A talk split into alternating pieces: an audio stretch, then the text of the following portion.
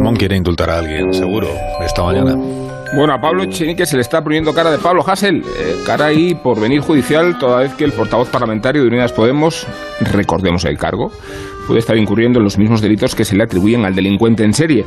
Y no hablamos de los desórdenes ni de la libertad de expresión, hablamos del odio, de la incitación a la violencia y al desorden. Así lo sostienen los sindicatos policiales en el contexto del vandalismo de Madrid y de Barcelona, y corresponde pronunciarse a la Fiscalía. Para hacerlo basta remitirse a la cuenta de Twitter de Chenique y asomarse a sus pronunciamientos, no por cuestionársele sus opiniones, sino porque sus opiniones, llamémoslas así, señalan periodistas, estimulan escraches, promueven la calle borroca, degradan a la policía y redundan en una concepción asimétrica de la libertad de expresión. Echenique recurre a ella para insultar, humillar y difamar, pero la pone en suspenso cada vez que la explora el adversario político o el hooligan de la ultraderecha, que es el sustantivo fetiche del portavoz morado, la batalla del bien contra el mal habilita el exterminio del enemigo.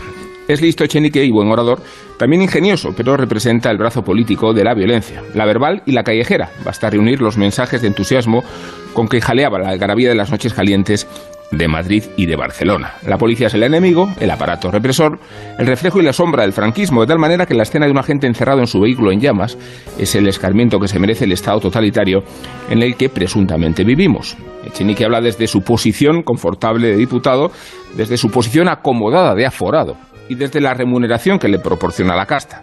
Debe sentirse avergonzado de semejantes evidencias, por eso lidera la subversión al tiempo que goza de las comodidades del palacio.